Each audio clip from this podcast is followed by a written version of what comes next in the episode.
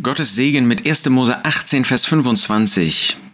Da sagt Abraham zu Gott, sollte der Richter der ganzen Erde nicht Recht üben?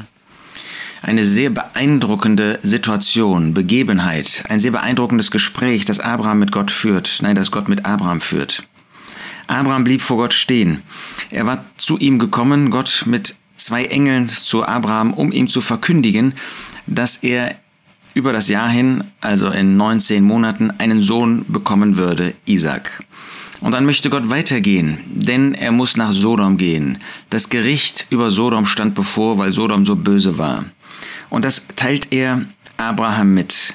Und Abraham steht vor Gott und sagt ihm, willst du den Gerechten mit dem Gottlosen wegraffen? Wie kannst du Gottlose und Gerechte zusammen wegraffen? Und er geht davon aus, vielleicht sind 50 Gerechte noch in Sodom. Und er geht runter von diesen 50 sogar bis zu zehn Personen. So gewaltig ist die Kühnheit des Glaubens von Abraham, dass er mit 50 anfängt, aber wenn Gott sagt, dann werde ich, dann werde ich die Stadt nicht um ähm, zerstören, dann werde ich sie nicht verdammen. Und dann geht er Schritt für Schritt runter. Zehn. Es gab keine zehn, es gab nur einen einzigen in Sodom. Aber Gottes Gnade ist so groß, dass er dann den einen, den einzigen rettet. Aber in dieser Unterhaltung finden wir dann, dass Abraham zu Gott in dieser Kühnheit des Glaubens sagt, fern sei es von dir, so etwas zu tun, den Gerechten mit dem Gottlosen zu töten so dass der Gerechte sei wie der Gottlose. Fern sei es von dir. Und es stellt er Gott vor, sollte der Richter der ganzen Erde nicht Recht üben? Ist Gott nicht derjenige, der gerecht ist und der nichts anderes als Recht übt? Doch, das ist er. Und Abraham tut nichts anderes, als Gott an das zu erinnern, was er ist und wie er handelt.